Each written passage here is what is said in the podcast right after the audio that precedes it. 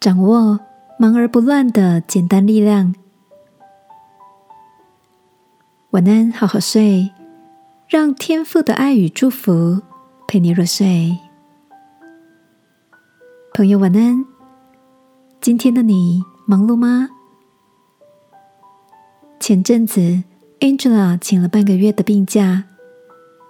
她说，因为之前过度疲累，引发免疫失调的症状，头晕目眩的她休养了好几天。那些日子里，除了吃药、进食、睡眠，一切日常活动对她来说都是沉重的负担。也是在那时候，她发现。有体贴的老公和可爱儿子的笑脸陪伴，这是件多么幸福的事！恢复元气之后，Angela 对生活中原本习以为常的事，开始充满了感谢。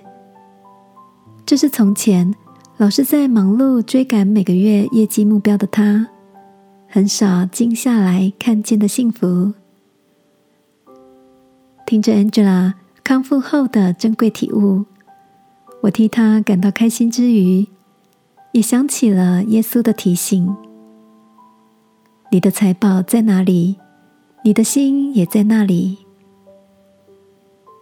亲爱的，当忙碌成为我们生活的常态，你是否静下来想过，那些忙碌追求的，是否是你心中真正想要的？忙碌本身并没有什么不好。耶稣很忙，他的门徒也很忙，但他们也休息，从拥挤的人群中退开，静下来，对其天父所喜悦的心意。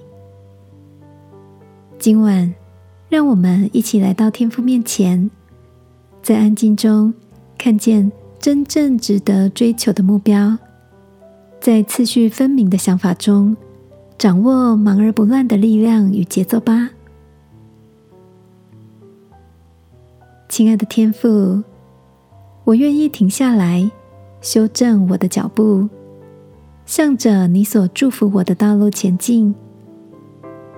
祷告，奉耶稣基督的名，阿门。